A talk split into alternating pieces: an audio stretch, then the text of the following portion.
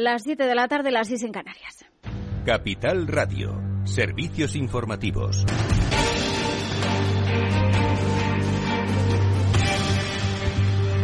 Muy buenas tardes. Eh, hoy todas las miradas están puestas en la compañía farmacéutica Janssen, que ha anunciado que va a retrasar el lanzamiento de su vacuna contra el coronavirus en Europa después de que se haya paralizado en Estados Unidos por esos seis casos de eventos trombóticos en personas vacunadas. Recordamos, seis casos, uno de ellos que ha terminado en muerte de los siete millones de personas que han recibido esta vacuna. Por ahora son seis mujeres de entre 18 y 48 años. Esta tarde la FDA estadounidense se ha dado explicaciones. El doctor Peter Marks decía que se trata de un fenómeno muy raro.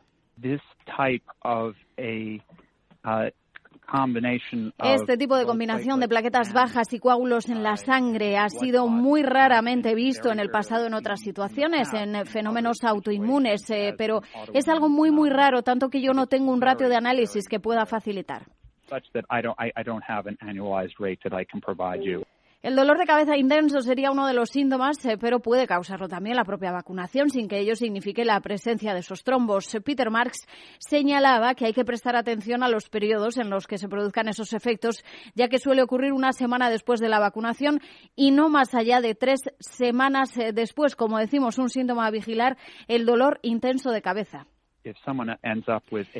Si alguien termina con un eh, dolor muy fuerte de cabeza, falta de aire, dolor en las piernas o dolor en el abdomen y buscan atención médica, si en ese momento tienen niveles bajos de plaquetas, tenemos que considerar esta situación. Uh, y los casos de trombosis son similares además a los que se investigan en relación a AstraZeneca, muy poco frecuentes y que suelen detectarse en torno a dos semanas después de la inoculación de la vacuna. Se investiga en España precisamente la muerte de un joven de 30 años, un profesor que ha fallecido en un hospital de Toledo después de recibir la vacuna de AstraZeneca, tras lo cual ha sufrido un episodio grave de trombosis. En todo caso, el presidente del Gobierno español, Pedro Sánchez, lanzaba este mensaje de tranquilidad. Todas las vacunas que ahora mismo se están suministrando y que se están administrando a la población española, europea eh, y sin duda alguna también la, estadounidense cuentan con todas las garantías, con todas las garantías, con todas las seguridades. El, análisis de riesgo-beneficio es, sin duda alguna, eh, absolutamente desequilibrado en favor del beneficio de salvar vidas, de defender la salud pública, de inmunizarnos todos, en definitiva, de poder empezar a superar definitivamente esta pandemia.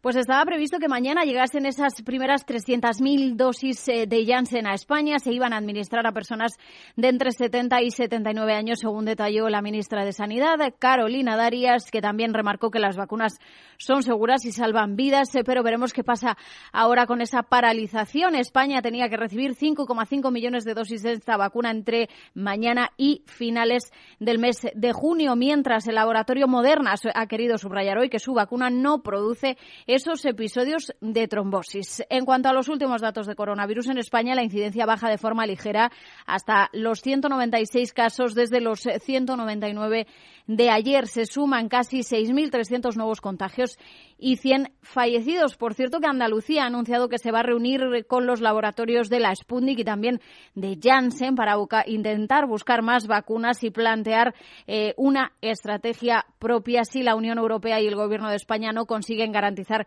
el suministro. Veremos qué pasa con eh, el caso de Janssen tras esa suspensión anunciada hoy y en el caso de Sputnik recordamos que no cuenta todavía con la autorización de la EMA. Mientras, en el plano económico, el presidente del Gobierno, Pedro Sánchez, ha anunciado hoy ese plan de recuperación, transformación y resiliencia que contempla 20 inversiones en sectores principales para los próximos tres años con el foco en movilidad sostenible, vivienda, energía y también modernización de la administración pública y digitalización. Lo va a presentar mañana miércoles en el Congreso. Ha dicho que están abiertos desde el Gobierno en una escucha constante y permanente por si otros grupos quieren también proponer o hacer aportaciones a ese plan, mientras los grupos parlamentarios, por cierto, que están urgiendo a Pedro Sánchez a presentar una alternativa al estado de alarma que decae en el 9 de mayo. Pues hasta aquí este boletín informativo. Ahora After Work con Eduardo Castillo. A las 8 el balance con Federico Quevedo en Capital Radio. Capital Radio. Siente la economía.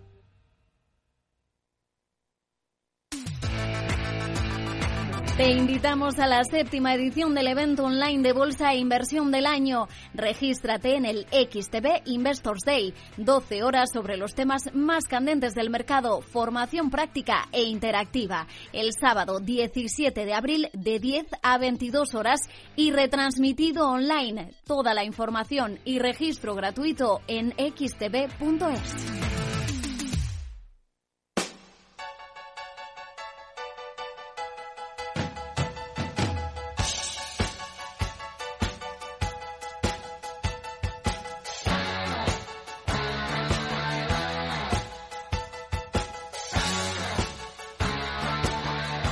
Después del trabajo, After Work, con Eduardo Castillo, Capital Radio.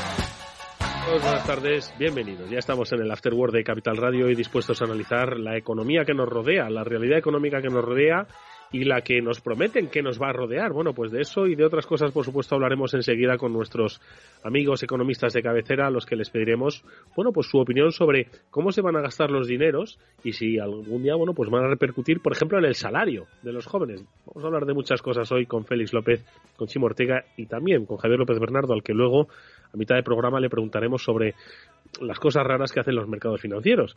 Ya sabéis que hacen todo menos parecerse a la realidad. Bueno, pues de eso, amigos, vamos a hablar en los próximos minutos del After Work, así que nada más que eso, os doy la bienvenida y vamos a comenzar saludando ya a nuestros primeros invitados.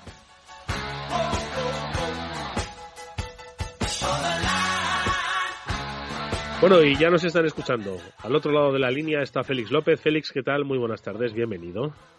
muy buenas tardes, Eduardo. También queremos saludar a Chimo Ortega. Chimo, ¿qué tal amigo? ¿Cómo estás? Hola Eduardo, ¿cómo estás amigo? Hola Félix. Pues mira, con muchas ganas de saber cómo se van a gastar, pues cuántos... Eh, 13.200. 13.200 en movilidad sostenible. 13.200 millones. Madre 13.200 millones. Con ese eh, dinero desarrollamos, eh, vamos, un coche eléctrico hispano completamente. El hispanet, el, el, había, no, el había, había previsto 10.000 y esta mañana el presidente del gobierno ha anunciado 13.200, es decir, 3.200 millones más en este último reparto, con lo cual se convierte, eh, ahora sí, siempre decimos que tiene que ser estrategia país, pues debe serlo, porque se convierte en... Eh, en la principal partida de, de estos fondos de recuperación, eh, la movilidad, por delante de, la renovación de los edificios, que se lleva una buena parte también, y por delante del turismo, lo cual es sorprendente, dada la, pandemia y la situación del turismo. Pero, pero mira, eh, parece que apuestan por un modelo más industrial estos fondos. Oye, pues, y, y escucho una cosa, ¿y cómo se, cómo se aborda una estrategia de movilidad sostenible? Porque, bueno, muchas veces hemos hablado de esto, ¿no? Pues, obviamente, ¿no? Pues lo de las emisiones, el envejecimiento del parque automovilístico, el achatarramiento, ciudades más inteligentes, no sé, pero, joder, 13.000 millones me parece mucho para todo esto. Es decir, bueno, hay una industria vinculada, millones no, solo para hacer coches, eh, 13.000 millones es para reformar eh, el panorama de la movilidad, que haya coches eléctricos, por supuesto.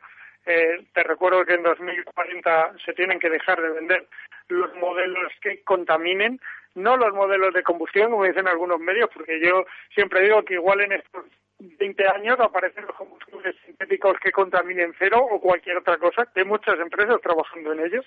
Pero bueno, de momento la posibilidad es eléctricos o de hidrógeno, ¿vale?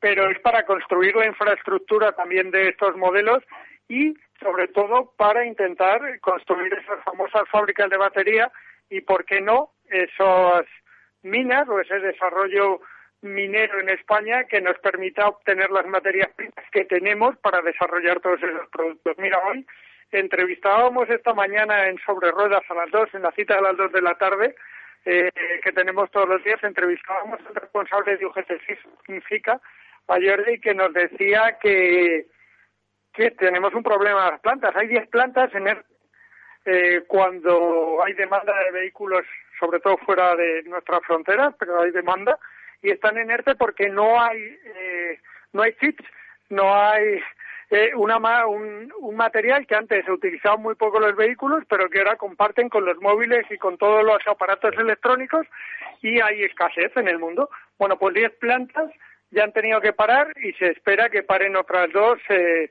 o sea, que, no que paren al 100%, pero sí que, que entren en expedientes de regulación temporal de empleo debido a la falta de estos procesadores. Una situación que además no se espera que se resuelva hasta después del verano. En esas cosas es en donde se tienen que invertir los 13.200 millones. España tiene, eh, puede ser, eh, con la industria de componentes que tiene, que siempre decimos que es la primera europea y una de las más importantes a nivel mundial, tiene una gran oportunidad para que esa industria tome el liderazgo también en estos nuevos materiales y en estos nuevos componentes. Bueno, pues son 13.200 millones para, para movilidad sostenible, pero hay muchos otros miles de millones pues para otras cosas viejas conocidas, como puede ser la rehabilitación de viviendas. Yo recuerdo, pues cuando salíamos de la recuperación, obviamente nos iban a hacer más pisos, ¿no? O sea, cuando salíamos de la crisis inmobiliaria y de construcción, pues dijeron, oye, no hagáis más pisos, que sobran, pero rehabilitar las fachadas. Yo no sé si esto tiene que ir por ahí. Modernizar la administración, 4.000, algo más de 4.300 millones. Digitalización de las pymes, que también. Y el, el 5G, extender la cobertura, 4.000 millones. Félix, ¿qué te parece? ¿Se puede modernizar la economía española con esta cantidad de dinero, como ha dicho que se va a hacer el presidente del gobierno? Lo que pasa es que a mí me cansa un poco el tema modernizar. Estamos ya muy modernos. No, otra cosa es que hagamos cosas pues más avanzadas, pero modernizar en sí, ¿no? Es decir, estamos modernos ya por todos los lados, ¿no? A la hora de, de hacerlo.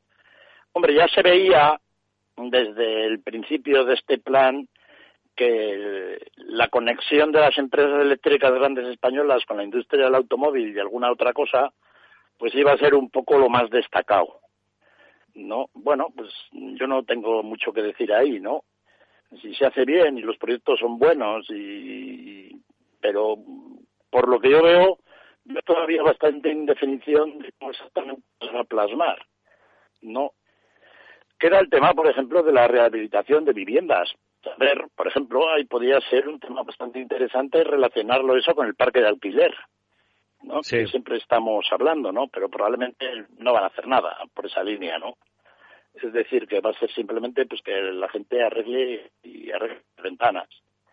No sé, es decir, como no tengo demasiada confianza en el manejo, digamos, de los aspectos económicos por parte de la administración española en general, no, pues todavía estoy un poco escéptico con todo ello. ¿no? Veremos cómo acaba y esperemos que acabe bien y que efectivamente sirva pues para pues, tener una economía en la cual la gente tenga más trabajo y ya viendo siendo hora de que se hiciera algo por los jóvenes en España, mm. ¿no? Que son los absolutamente olvidados de, de nuestra sociedad. Mm. Llevamos ya tres generaciones machacando a la gente de la universidad y los colegios. Pues me gustaría ver algo más relacionado con todo ello, ¿no? Mm. En fin, eso es lo, que lo que veo, ¿no?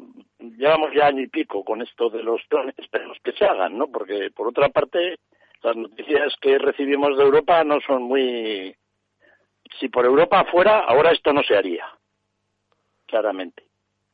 ¿no? Entonces, eh, bueno, hay todavía bastantes incógnitas sobre los temas jurídicos, ¿no? sobre esto. Esperemos que se pueda todo llevar a cabo, porque en España, pues una inyección de inversiones realmente viene muy bien.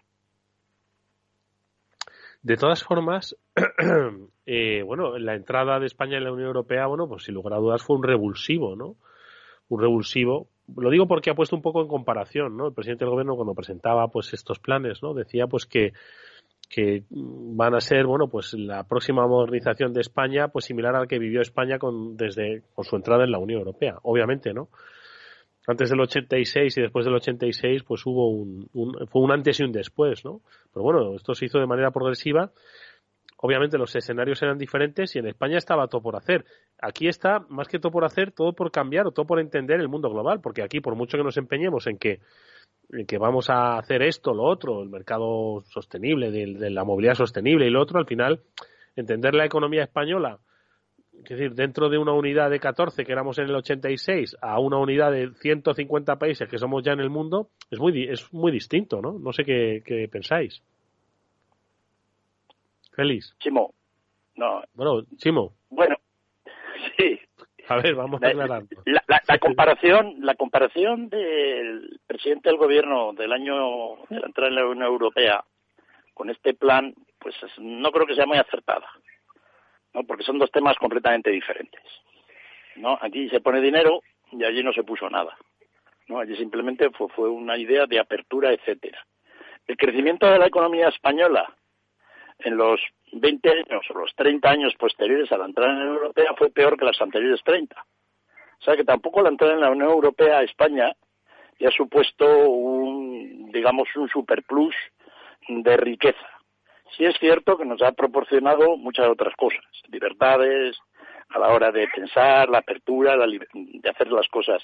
Pero desde el punto de vista estrictamente de ser más ricos, pues la cosa es bastante dudosa, ¿no? Es decir, no nos quejamos de ello, pero que tampoco las estadísticas españolas desde el año 86 para 85 de hasta ahora, pues son para echar muchos cohetes, porque también gracias a la entrada en la Unión Europea, pues nos hemos metido en toda esta historia del euro, pues que a España nos lleva ya 15 años de checando, ¿no?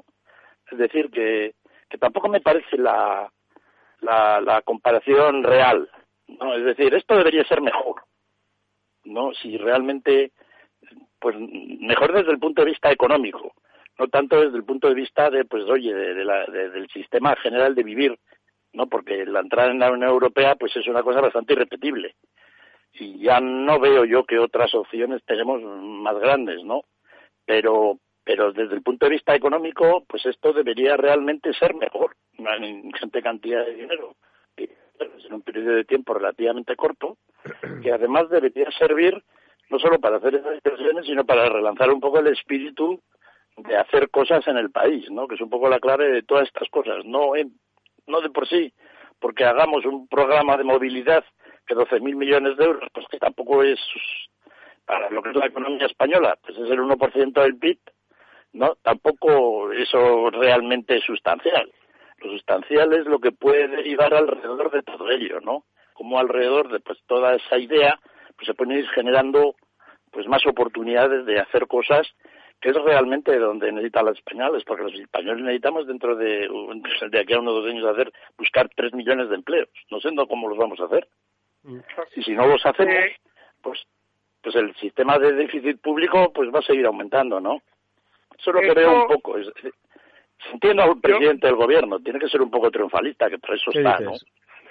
Yo, yo, estoy, yo estoy con Félix. Esto no puede ser un nuevo plan E, ¿vale? Que, que ya está, hacemos muchas obras, en lo que sea, o creamos mucha movilidad, o reformamos, ponemos muchos cargadores eléctricos y ya está. No, no puede ser eso. Eh, no es dinero suficiente para eso. Yo creo que, como dice Félix, lo que tenemos que ser listos es aprovecharlo como palanca, porque es verdad que es un chorreón de dinero inesperado, y que como palanca puede tener un efecto interesante, pero, pero tiene que ser una palanca. Por eso, después de esto, lo que tienes que generar es los, los huecos o las oportunidades para que las empresas vean un camino donde invertir. Lo que no puedes es luego las empresas y, las, y, que siga invirtiendo el país como, como estrategia, porque si no, no valdrá para nada. Pero es que si no creas esas palancas, lo tienes complicado porque van a ser unos fondos que van a valer temporalmente para generar no el empleo que necesitamos, sino una parte de empleo y que no van a tener vuelta. O sea, quiere decir que nos lo vamos a gastar y fenomenal. Y en España tenemos más campos de fútbol de césped artificial que en ningún otro país de Europa. Estaba muy bien, ya te lo digo yo, pero no lleva mucho más. Oye, y, y dices que Félix Chimo, habláis los dos de creación de empleo. ¿Qué empleo? ¿Qué tipo de empleo? ¿Qué salario? Seguro que habéis visto esta noticia que decía que, los trabajadores jóvenes están cobrando salarios hoy hasta un 50% inferior a los que entonces la gente a su edad los percibía en, los años 80. ¿Qué tipo de empleo se va a crear? ¿Un empleo precario con un salario bajo? Y además el otro día decían desde la COE, pues también lo que vienen diciendo todos los años desde hace 10 años, que no es momento de subir impuestos. Coño, no es momento de subir impuestos desde el año 1 después de Cristo. O sea, impuestos, salarios, perdón. A ver, yo ahí Félix sabe más, pero es verdad que, que eh, el coste de la vida ha crecido mucho más que los salarios eh, y, que, y que un joven ahora gana menos de lo que ganábamos nosotros cuando éramos jóvenes. Pero, pero bueno, es un equilibrio que yo no sé, Félix sabe mucho más de eso. Yo sí creo que habría que subir el salario mínimo y, y afianzar esos tres tipos de contratos y que las cosas estuvieran un poco más claras para los chavales, pero no solo para los chavales, ¿eh? Para aquellas personas de más de 50 años que se quedan en paro, que la mayoría, muchos de ellos no vuelven a encontrar trabajo y con eso también perdemos un expertise y un saber hacer de las cosas que nos hace mucha falta. Es decir, quizá tenemos que, mirar cómo empleamos el dinero, yo creo que basándonos en eso, en cómo reformamos también para, que haya más empleo y más estable. Feliz. Sí, el salario de un joven que entra en el mercado laboral justo después de acabar la universidad o, o el máster o, digamos la enseñanza secundaria o formación profesional, pues el salario de los primeros años indica mucho sobre el salario que va a ganar el resto de la vida. Es decir, como entres con la pierna torcida, pues resulta que vas cojo tirando por la vida, ¿no? Y entonces, pues desde estábamos haciendo antes la comparación con la, mediados de la década de los 80, ¿no? Y Chimo acaba de darnos el dato, que probablemente será correcto, que todos los datos, pues está bien comprobarlos, de que los salarios de los jóvenes actuales son las mitad, en términos reales, de la, de la década de los 80, ¿no? Entonces, eso es una estadística que indica bastante cómo los que entraron en el mercado laboral mediados de los años 80, pues han podido ir más o menos mm, aguantando unos niveles de renta que son un poco, pues toda la gente pues está en la edad ya madura de, trabajo. Pero sin embargo, todos los jóvenes españoles desde, mm, digamos, el año 2000, 2008, 2009, 2010, incluso antes, ¿no? Con algunas crisis anteriores, el año 93, 94, todas estas crisis que han ido enlazando, pues, pues el futuro ya estamos viendo lo que tienen, ¿no? Entonces, yo no diría que es tanto una cuestión de salario, de salario mínimo, porque está muy bien tener un salario mínimo más alto, pero el problema en España no es ese. El problema en España que tenemos es que tenemos millones de españoles jóvenes, fundamentalmente, que deberían estar ganando y están en el paro. Es decir, me gustaría ver gente joven que ha terminado que entrado en el mercado de trabajo español al año del 2020, que es un año realmente miserable para esto. Por eso me gustaría saberlo en qué situación están ahora, ¿no? De qué trabajos han encontrado y qué y es todo como un es todo como un agujero negro, ¿no? Es decir, los sindicatos nunca hablan de ese problema, los políticos hablan pero no hacen nada por ello. Cuando se ocurre alguna idea como controlar digamos, los alquileres, pues nadie habla del desastre que supone eso para la gente joven que empieza a trabajar. Es decir, una serie de cosas que precisamente a mí es el problema que más me preocupa en España, realmente. La, la salud económica de todos los chavalas y chavales de, de, de más de 20 años de alrededor, ¿no? Que, que se encuentran en una situación realmente, realmente ahora acuciante, ¿no? Y tiene que ver un poco con eso, como salgas del trabajo, te incorpores al trabajo por primera vez, los sueldos sean bajos, el futuro laboral que te espera es realmente, eso está muy estudiado, en otros, en España no se ha estudiado mucho, pero en otros países ocurre, eso está muy comprobado, ¿no? En fin, es un poco, ¿no? Por eso a mí me hubiera gustado que todos estos aspectos de los fondos, etcétera, todo esto, hubiéramos hecho un ejercicio, echarle una pensada de cómo podemos un poco solucionar ese problema. Es decir, cómo podemos hacer actividades que realmente vayan acordes para la cantidad de gente joven que tenemos que necesita trabajar. y que una vez encuentre trabajo, pues enseguida se desarrollan rápidamente. Porque ahí es donde un trabajador enseguida, nada que aprende un poco unos meses trabajando, termina siendo muy productivo. La gente que ya es mayor, pues por más que le retules, le, le vuelvas a reformar, pues su productividad no puede aumentar mucho. Ya está más, digamos, acostumbrada a una manera de hacer las cosas. Pero es la gente joven donde realmente necesitamos, ¿no? Y, bueno, ya te digo, casi siempre todas las medidas que yo veo se toman en España, pues no hay ninguna que beneficie al joven. O sea, las medidas grandes no, no están pensadas para que realmente la juventud española pues tenga un horizonte mejor. Y bueno, como aparentemente no se quejan mucho, ¿no? porque ahora ya no se quejan, pues, pues así aguantamos. Mm. Oye, y con tal, con tal cantidad de pasta que nos va a llegar, ¿realmente sería necesario, como dicen, subidas de impuestos? Eh, algunos que dicen que, bueno, querrían revisarlas. Entiendo que estamos en, en pre-campaña electoral y, bueno, al final, pues es un, un arma, ¿no?, de, de seducción y persuasión el de los impuestos altos o bajos, pero con tanta cantidad de pasta igual nos, nos permitiría, Félix, alejarnos un tiempo del debate sobre la presión fiscal en España, ¿o no? el problema es que todo depende de cómo la economía funcione, ¿no? Es decir, el año pasado tuvimos un montón de deuda adicional, déficit público del 10% más. Este año pues andan del 7, el 8, o el menos, y todo eso es deuda que se va acumulando, ¿no? Es decir, el, el horizonte temporal en el cual las cuentas públicas españolas como están actualmente hoy estructuradas se equilibren, pues no sé cuál es. Pues por, pensar que puede haber un horizonte, ¿no? Pero no parece razonable que a no ser que haya un gran crecimiento, las cuentas públicas en España puedan, en la situación actual, digamos, eh, equilibrarse. Así que vamos a quedar bastante abrazados con impuestos. Mm, Eso va a ser así. Es decir, mm, los españoles vamos a trabajar, vamos a atravesar pues una etapa de subidas de impuestos importante, ¿no? Con las razones que sean. Eso va a ocurrir, porque mm, si no, no va a haber manera de equilibrar el mm. déficit público, equilibrar el déficit público con grandes incrementos de, de la productividad, el PIB, etcétera, pues, pues ¿no? Y sin embargo, pues el tema de solucionarlo a base de subir impuestos y pues es bastante rápido. ¿Cómo funciona eso a largo plazo la economía? Pues bueno, ya veremos, ¿no? Pero de momento eso va a ocurrir. Y entonces va a ocurrir una subida de impuestos más grande y una bajada de prestaciones de los gastos. Siempre hemos hablado de la seguridad social, que es un poco uno de los grandes gastos. Ah. Pues eso también se va a recortar, ¿no? Y, bueno, pues ahí andamos. No tenemos muchas otras.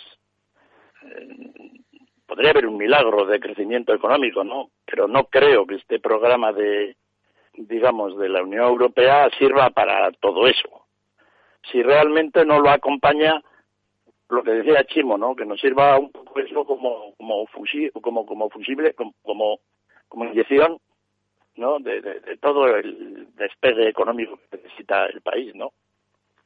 Mm. Eh, de todas formas, eh, nos, nos vendrán un poco la película de que seguimos teniendo menor presión fiscal que el resto de países europeos. Eso lo hemos comentado alguna vez y eso es así, ¿verdad? O sea, en España se pagan menos impuestos que la media europea, en algunos, ¿eh? No entiendo que eh, habrá un poco de todo. Eh, sí. Cierto es que la presión fiscal, los países que más pagan en Europa es absolutamente, eh, digamos, faraónica. No, nunca en la historia de la humanidad, pues se le ha metido a la gente tanto la mano en el bolsillo. ¿No? Es decir, se habla del Imperio Romano, ¿no? Todos aquellos de lo que robaban, pero lo de ahora es absolutamente escandalosa. En, en, en, en Francia, pues todo lo que la gente paga en impuestos, pues es el 55% del gasto y el gasto público, 55% del PIB. Pero además, muy curiosamente, hacen el cálculo sobre el PIB, cuando debería ser sobre el Producto Nacional Neto, no el bruto. ¿No? Con lo cual, en realidad, la participación del Estado en la, en la economía es todavía cinco puntos más, el 60%.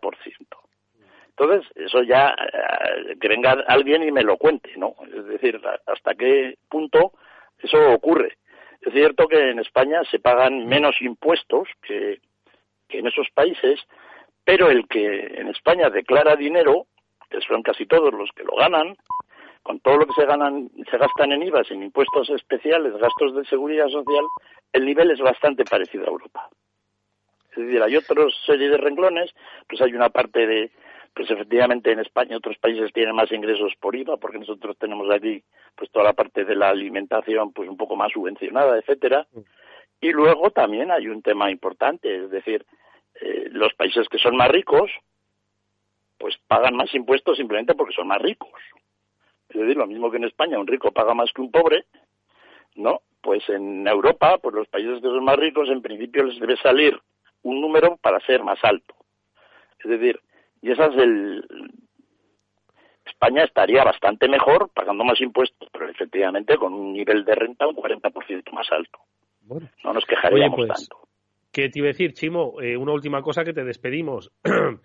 Eh, cuando has dicho lo de los procesadores que faltan chips para los coches, en realidad eh, los coches, me atrevo a decir que es que son un móvil con cuatro ruedas, ¿no? Los coches que se están haciendo. ¿El, coche eléctrico va a pagar más impuestos que un coche normal? Cuando tengamos ya todo el parque móvil lleno de eléctricos, se tendrán que inventar algún tipo de impuesto para el eléctrico especial, ¿no? Chimo. Eduardo, digo que no te preocupes que cuando el eléctrico deje de estar subvencionado eh, vas a ver lo, lo que pagamos. Eh, porque eso de las cargas vinculadas y todo eso está muy bien y ahora lo contamos porque hay poco parque, pero cuando recarguemos en horario de máximo consumo un coche en la calle a alta velocidad, es decir, a más de 50 kilovatios hora, pues ya verás el coste que tiene lo tiene ya y cuando deje de estar subvencionado eh, es decir, eh, sí, vamos a pagar mucho más. Bueno, pero mucho más. Bueno, pues habrá que estar... de lo que pagamos ahora. Habrá que estar, como decimos, pues a la expectativa. Eh, vamos a hacer una breve pausa. Félix, tú no te vayas. A Chimo sí que le despedimos y te agradecemos, Chimo, que hayas estado como siempre con nosotros, un placer. hablando de hablando de trabajo, no digas eso de despedir, que queda muy mal. Le, saludamos eh, hasta el próximo programa. Chimo, gracias, un abrazo fuerte. Un fuerte abrazo a todos. Volvemos After Work, con Eduardo Castillo. Y atención los inversores, desde Capital Radio y XTV os invitamos a la séptima edición del evento online de Bolsa e Inversión del año, el sábado 17 de abril. Regístrate en XTV Investors Day. 12 horas componentes de excepción como Javier Galán de Renta 4, Hemlich Lundhold, antiguo economista jefe del Banco of America, Francisco Quintana, que es director de estrategia de inversiones de ING, Alejandro Estebarán, presidente de True Value, y Pablo Gil, exdirector de análisis técnico del Banco Santander, y muchos más. Toda la información del evento en xtv.es, un evento gratuito.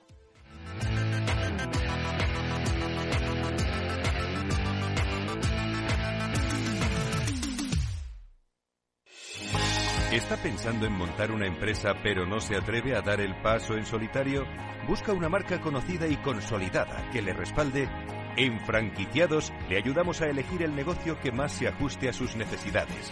Franquicias de éxito, innovadoras, de baja inversión. Los miércoles a las 12 en Capital Radio tienen una cita con el único programa de radio de España especializado en la industria de la franquicia. Franquiciados con Mabel Calatrava. Eduardo Castillo en Capital Radio. After Work.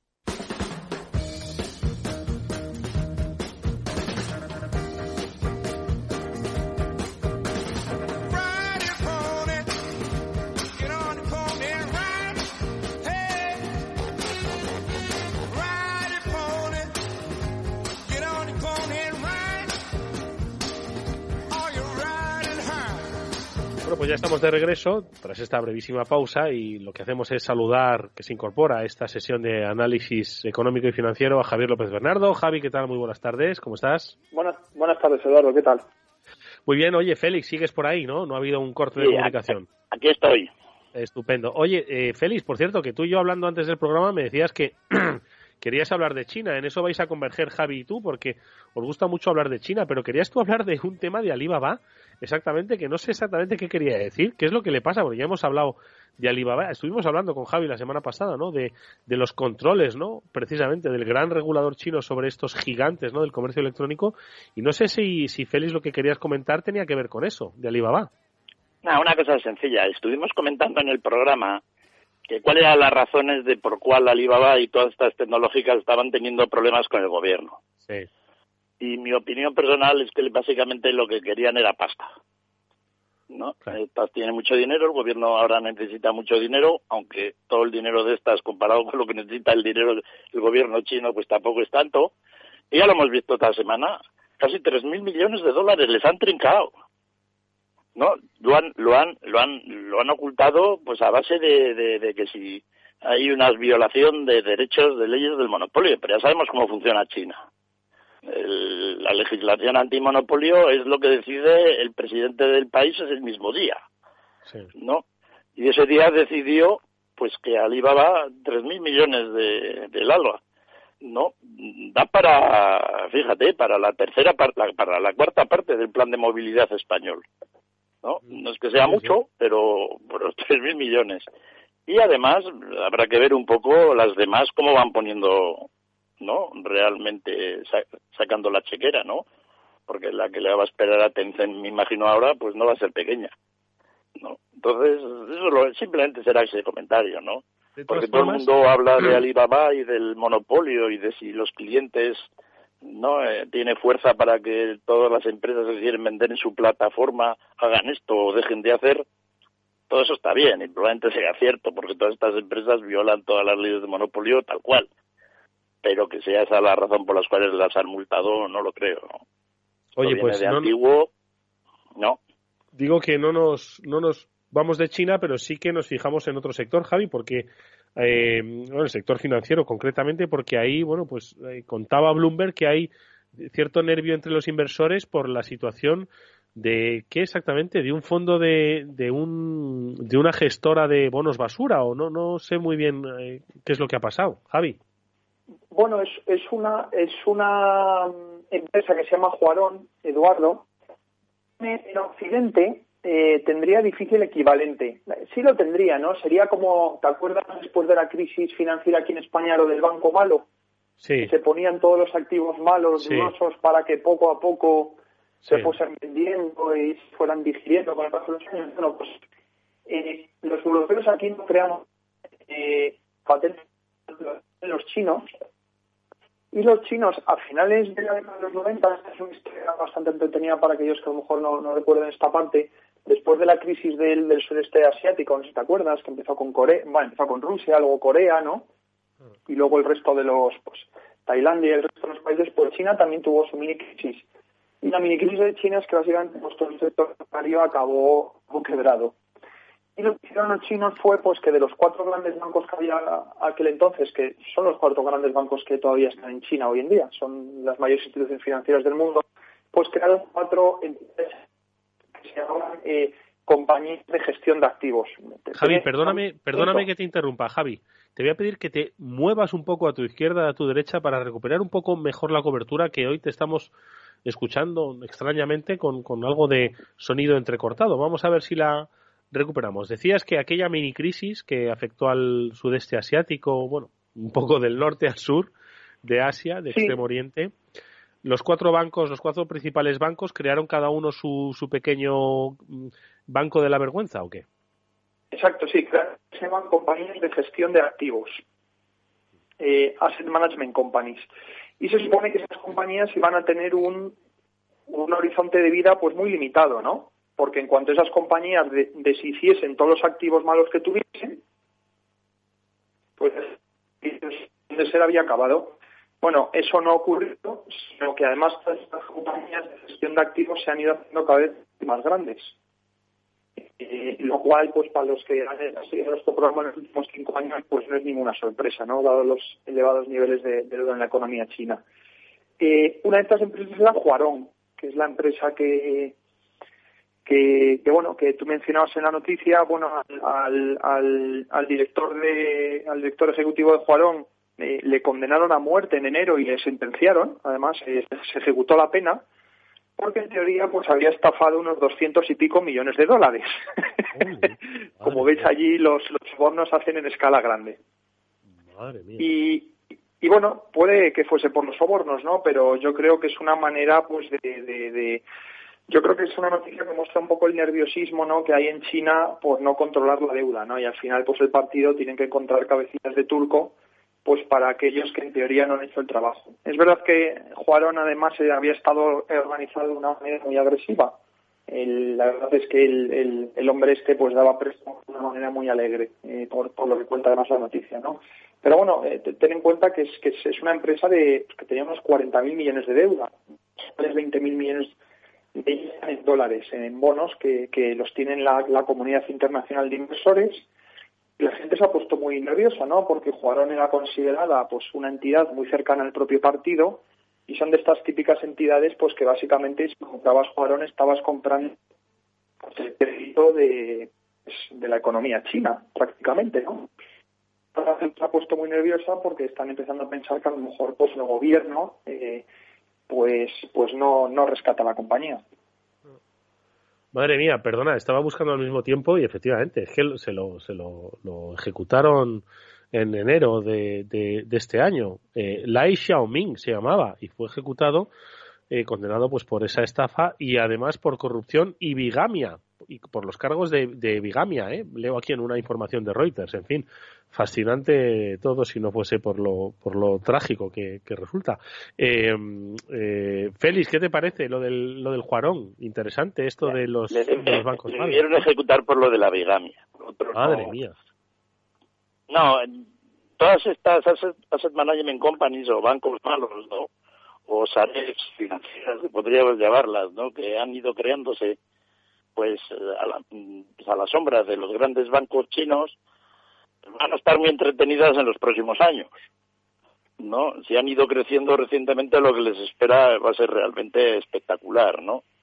Porque ya la deuda empieza en China a descoserse, ¿no? Llegan a tal nivel y todo el mundo, sin embargo, pues está pensando que no va a ocurrir nada, que este año el crecimiento va a ser bueno. Pero es que claro, el año el nadie el año pasado el crecimiento de deuda pública y de deuda de las empresas en general en China fue absolutamente espectacular. Por eso pudieron mantener de alguna manera, pues, al menos oficialmente, un cierto crecimiento económico, ¿no? Este año esperan que el crecimiento sea mucho mayor, pero yo no lo veo como lo pueden hacer si no es con otro gran incremento de deuda, porque el consumo no está subiendo, ¿no? Entonces, la situación está llegando a unos niveles que realmente es realmente simpática, ¿no? Curiosamente, los chinos tienen estas empresas ya organizadas, ¿no? Con lo cual, pues los bancos las van a echar ahí todos los créditos malos y a ver lo que, cómo el Banco Central de China, pues se organiza, pues para dar financiación a todos estos bancos malos o para comprarles el mismo Banco Central los activos de, de mala calidad, ¿no? Cómo los chinos sean capaces de gestionar su tremendo debacle financiero que les llega, porque se les va a caer sí o sí, no hay solución posible, pues es un poco la clave de, los próximos años de la economía china, ¿no? Yo creo que lo solucionarán mejor que otros, en el sentido de que, porque tienen más herramientas. Tienen las herramientas de que el mismo Banco Chino, Central de China, les puede comprar esa deuda y, esconderla ya veamos cómo. Cosa que en Europa y en Estados Unidos pues no la ha habido, ¿no? Pero van a tener que necesitar un manejo muy fino de todo ello, ¿no? Y probablemente pues veamos noticias similares, esperemos que, que sin ajusticiamientos, ¿no? Hay, una dinámica muy curiosa que siempre hemos comentado, Eduardo, ¿no? que mencionábamos hace muchos años, hicimos un programa especial de China, no sé si te acuerdas, que mencionábamos un poco la dicotomía que iba a haber. Eh, los beneficios en, la economía china son, son ingentes eh, simplemente por la elevada cantidad de inversión que está ofreciendo el país. Recuerda siempre pues que por la ecuación de uno de nuestros economistas favoritos, que era Kaletsky, ¿no? Él decía básicamente pues que la inversión se traslada en beneficios, ¿no? Y claro, China pues con un 40 o un 50% del Producto Interior Bruto en inversión, pues eso es básicamente va, va en vena a los beneficios empresariales. Pero claro, eso es decir poco de, cómo esos beneficios se reparten, ¿no? Entonces tienes los casos de Alibaba, que comentaba antes Félix, que son empresas Alibaba para todo lo que está creciendo es enormemente rentable, porque, porque recuerda que es una empresa pues que ha sido más pequeña que Amazon, pero Amazon hasta hace poco no generaba ningún beneficio, mientras que Alibaba, en comparación con Amazon, ha sido mucho más rentable, ¿no? O sea, hay empresas que están generando beneficios y no solo generando beneficios, están, eh, se están llevando cada vez una mayor parte de la tarta de esos beneficios, mientras que hay otras empresas que, curiosamente, además, muchas de ellas, como puedes ver el caso de Juarón, tienen que ver pues con el propio Partido Comunista, pues que las están pasando canutas, ¿no?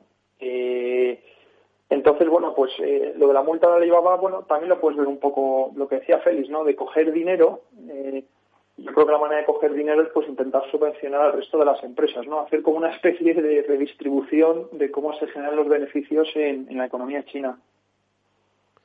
Oye, y, y, ya dejando a China de un lado, eh, volvamos a Estados Unidos, porque hoy compartías conmigo, Javi, un tema que yo me he quedado fascinado a propósito del mercado SPAC, que yo la verdad es que no lo conocía, la primera vez que lo oía, y cuando he profundizado un poco me he quedado alucinado con, con, con, el ingenio que tiene la ingeniería financiera. ¿no? Yo recuerdo que la crisis de 2008 eh, se iba a regular de tal forma que se iban a acabar bueno pues todas estas complejidades financieras que fueron un poco las que acabaron bueno pues derivando de esa crisis global de deuda y de impagos. Y con, con, estas cosas yo me quedo alucinado con el mercado SPAC. Por favor, cuéntale a nuestros oyentes por qué el SPAC es protagonista hoy, Javi. Bueno, hoy, hoy es protagonista porque en, un movimiento absolutamente impredecible por parte de los reguladores, que de vez en cuando hacen algo, aunque, aunque no te lo creas, de vez en cuando les da por trabajar, pues ayer la que emitió una noticia, ¿no? Que decían que iban a cambiar una pequeña ley contable, bueno, no ley, no, una norma contable, perdón por la expresión, en el que decían pues que una parte típica de las SPACs, que es conceder warrants, que son opciones, ya ahora explicaremos un poco lo que es eso, pues que esa regla pues eh, se iba a cambiar, e iba a ser un poco más, eh, iba a restringir un poco más las oportunidades que iban a tener estas empresas, en el sentido de que estas transacciones se iban a empezar a contabilizar como deuda y, y no como, como equity de, como, como patrimonio de la empresa, ¿no? En realidad los warrants ahora mismo, un warrant es básicamente tú tienes un derecho, de acuerdo, eh, tú tienes un derecho a que es, oye, si, si ocurre algún determinado evento a futuro, de acuerdo, bueno, pues tu título financiero pues puede valer algo o si no ocurre pues no vale nada, ¿no? Generalmente este evento financiero viene ligado a que el precio de la acción, pues imagínate pues una SPAC como Nicola, ¿no? Eh, pues si el precio de la acción de Nicolás sube por encima de un determinado precio, pues entonces el warrant eh, pues empieza a valer un dinero, ¿no? El problema es que muchos de estos warrants eh, pues pues pues han, estado ligados han estado ligados no tanto al precio de la acción, ¿no? sino pues a una, a una determinada serie de eventos, ¿no? Por ejemplo, si hay un si hay una compra de la compañía, si hay una ampliación de capital, todo este, todo este tipo de cosas, o si simplemente la, empresa quiere retirar esos warrants, ¿no? Y en ese caso la SEC está diciendo que estos warrants pues deberían funcionar más, más que como una cosa que no aparece en balance, que sería como una especie de obligación contingente que, que diluye a los accionistas, bueno, pues estos warrants deberían realmente aparecer en balance y aparecer como una deuda que realmente por los accionistas van a tener que apoquinar en algún momento del tiempo, ¿no? Esto es muy curioso porque si te y esto es un poco filosófico que a lo mejor muchos de nuestros oyentes nunca lo han pensado, pero cuando tú miras el balance de una empresa, eh, es verdad que las cuentas anuales de una empresa están, están preparadas para los accionistas de la empresa. ¿De acuerdo? O sea, siempre que se dirigen, los accionistas son los que tienen, no, no son ni los trabajadores, ni los acreedores, ni ningún otro de los grupos ¿no? de interés en la empresa, son los accionistas. Pero cuando tienes los balances de las empresas, los balances no están preparados con los accionistas en mente, están preparados desde el punto de vista de la empresa. Es decir, la empresa te dice, por ejemplo, cuánto es el patrimonio neto que tiene la empresa, ¿no? Pero la empresa, pero los balances no te dicen cómo ese patrimonio se divide entre los accionistas. Y dirás, bueno, Javier, ¿y esta discusión filosófica por qué es importante? Bueno, porque hay muchos instrumentos de dilución, especialmente todos los relacionados con las opciones, que las opciones nunca aparecen en, los, en los balances de las empresas. ¿De acuerdo? Entonces tú, si eres un accionista de la empresa, ahora mismo tú dirías, joder, pero esta potencial dilución que me van a hacer a mí en la accionar de la empresa me importa y mucho, ¿no? Pues claro, voy a tener un, un trozo de la tarta menor. Claro, para ti como accionista te importa, pero para la empresa en total, que va a seguir teniendo un patrimonio neto muy, muy similar después de, la conversión de las de todo este tipo de instrumentos, pues cambia poco, ¿no? Y bueno, esto que, no es una debilidad de los estándares contables, ni mucho menos, ¿no? pues le ha valido a las SPACs y a todo este movimiento, ¿no? Pues para, pues para que los que promueven este tipo de vehículos, que son los que van a hacer aquí dinero, ¿eh? eh aquí los que van a hacer dinero no son los accionistas, que van a perder hasta la camisa y les están, son una colección de pardillos, ¿no? Aquí los que hacen dinero son los que promueven este tipo de vehículos que se lo llevan pues a través de comisiones, a través de dinero en la fase inicial, pero que luego venden, etcétera. Y es un poco, pero sí, es, es, un fenómeno, eh, es un fenómeno que, menos mal que se iba... Digo, eh, Félix, que menos mal que se iba a simplificar esto eh, después de la crisis financiera. Eh, menos mal. ¿eh? Ir a la casa del pardillo, como dice Javier, es una actividad realmente lucrativa, ¿no?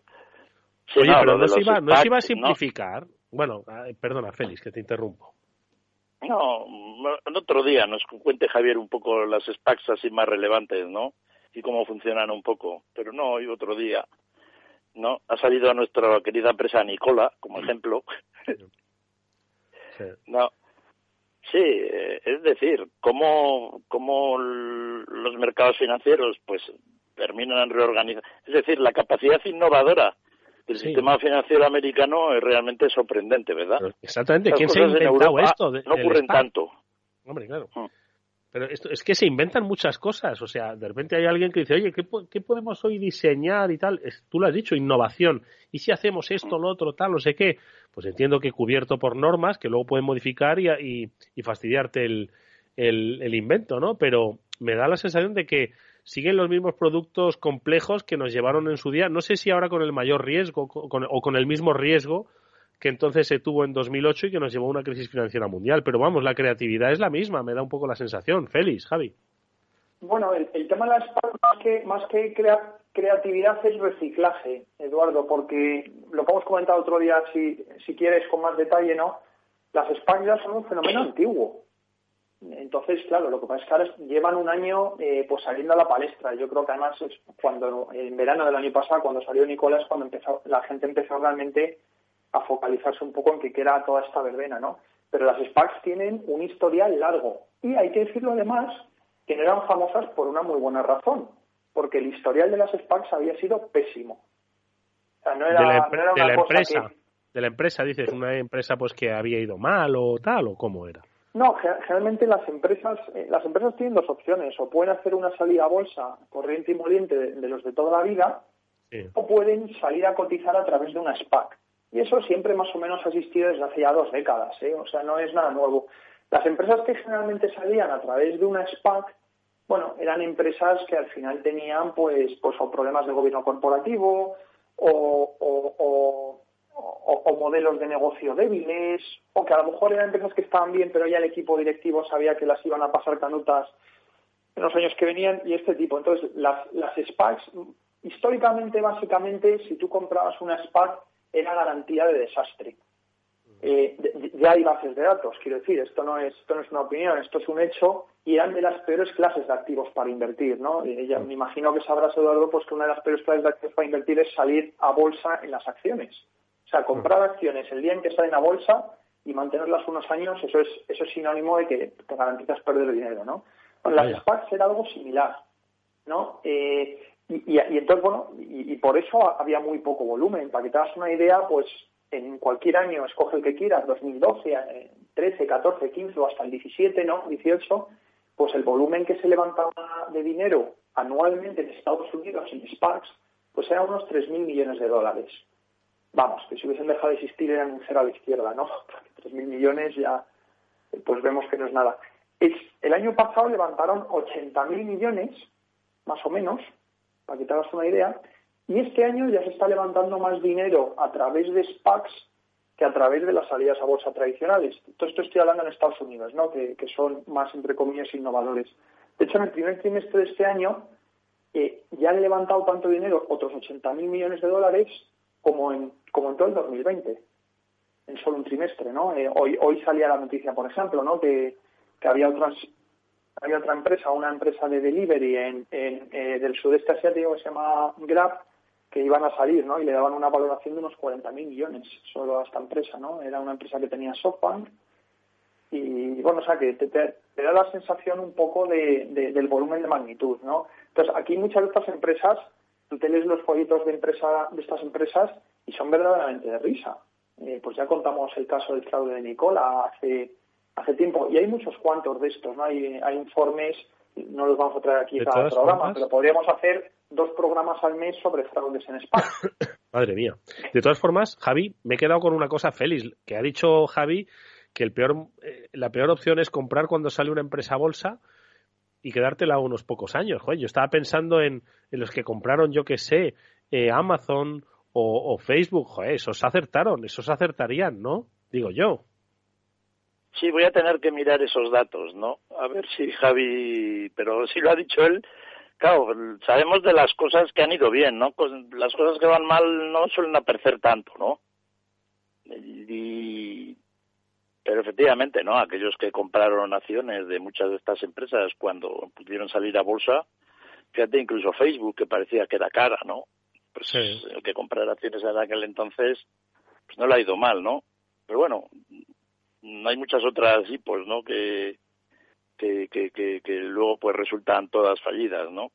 Mm. En, general, Eduardo, eh, esto no solo ocurre en las salidas a bolsa, sino en la inversión en bolsa en general. La mayoría de las acciones que tú ves cotizando en el mercado, había un estudio de esto que hicieron eh, hace dos o tres años, ¿no? Y habían estudiado pues todas las acciones que habían cotizado en el pues en el S&P desde 1920 y tantos hasta la actualidad, ¿no? Mm. Y solo un 7%, no me acuerdo exactamente la cifra, pero era de este era un poco de este de, este rango. Solo un 7% de las empresas habían generado valor a lo largo del tiempo, desde que habían empezado hasta que o seguían cotizadas o habían quebrado las habían comprado por otras empresas, ¿no? Desde que empezaron a cotizar hasta, hasta que dejaban, ¿no? Solo un 7% de las empresas.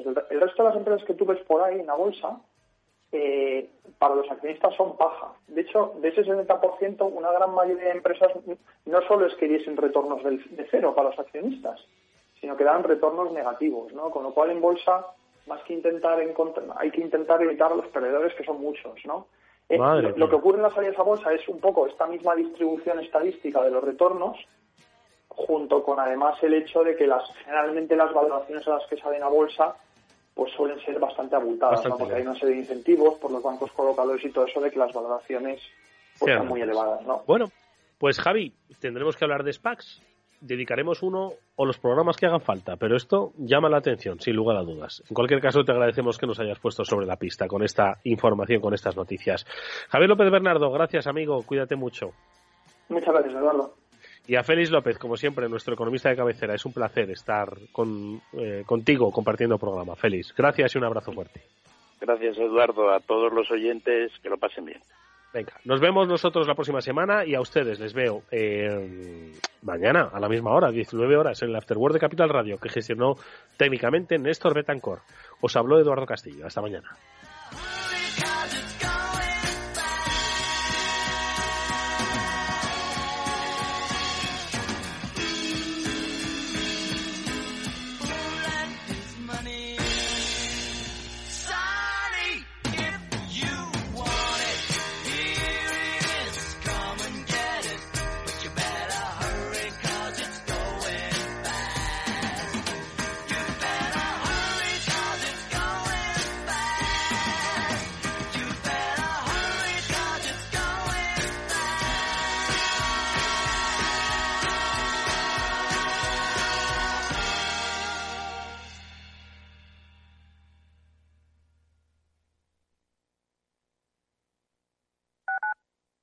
Capital Radio Madrid 105.7. Esto te estás perdiendo si no escuchas a Luis Vicente Muñoz en Capital, La Bolsa y la Vida. Juan Carlos Ureta, presidente de Renta 4 Banco. Un determinado foro de inversión de varios millones de personas está moviendo valores y no lo está haciendo en base a fundamentales, lo está haciendo en base a tweets, en base a, a indicaciones de compra masivas, muy, con mucho alejamiento de los fundamentales no se sabe muy bien al final quién mueve los hilos de todo esto. Yo, ese, ese discurso de algo así como el pueblo contra Wall Street o, los, los, minoristas contra los poderosos, eh, no, no me lo creo y no me lo creo porque no es verdad. No te confundas. Capital, la bolsa y la vida con Luis Vicente Muñoz, el original.